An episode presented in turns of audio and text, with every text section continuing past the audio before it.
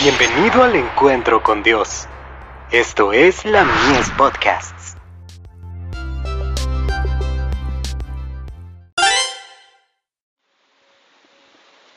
La fe por la cual vivo.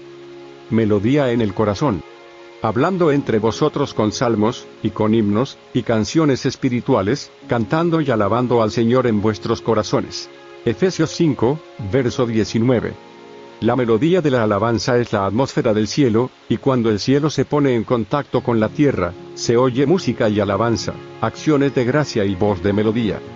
Por encima de la tierra recién creada, hermosa e inmaculada, bajo la sonrisa de Dios, a una cantaron las estrellas de la mañana, y gritaron de alegría todos los hijos de Dios. Los corazones humanos, simpatizando con el cielo, han respondido a la bondad de Dios con notas de alabanza. La educación, Página 156.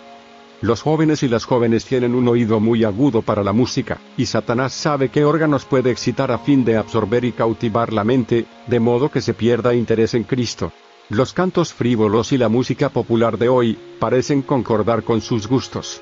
Los instrumentos musicales han tomado el tiempo que se debía dedicar a la oración. La música, cuando no se abusa de ella, es una gran bendición, pero cuando se la usa mal es una terrible maldición. Testimonios para la Iglesia. Tomo 1. Página 497. Que todos se tomen tiempo para cultivar la voz de modo que las alabanzas a Dios se canten en tonos claros y dulces. La facultad del canto es un don de Dios, úseselo para su gloria. Testimonios para la Iglesia. Tomo 9. Página 144. Recordemos que nuestras alabanzas van acompañadas por los coros de las huestes angélicas. Testimonios para la Iglesia. Tomo 6. Página 367. Aquellos que se han de unir al coro angelical en sus antífonas de alabanza, deben aprender aquí en la tierra el canto del cielo, cuya nota tónica es la gratitud. Testimonios para la Iglesia. Tomo 7. Página 244.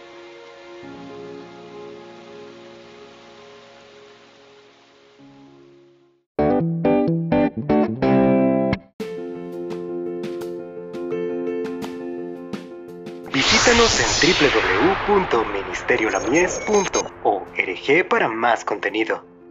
Dios te bendiga.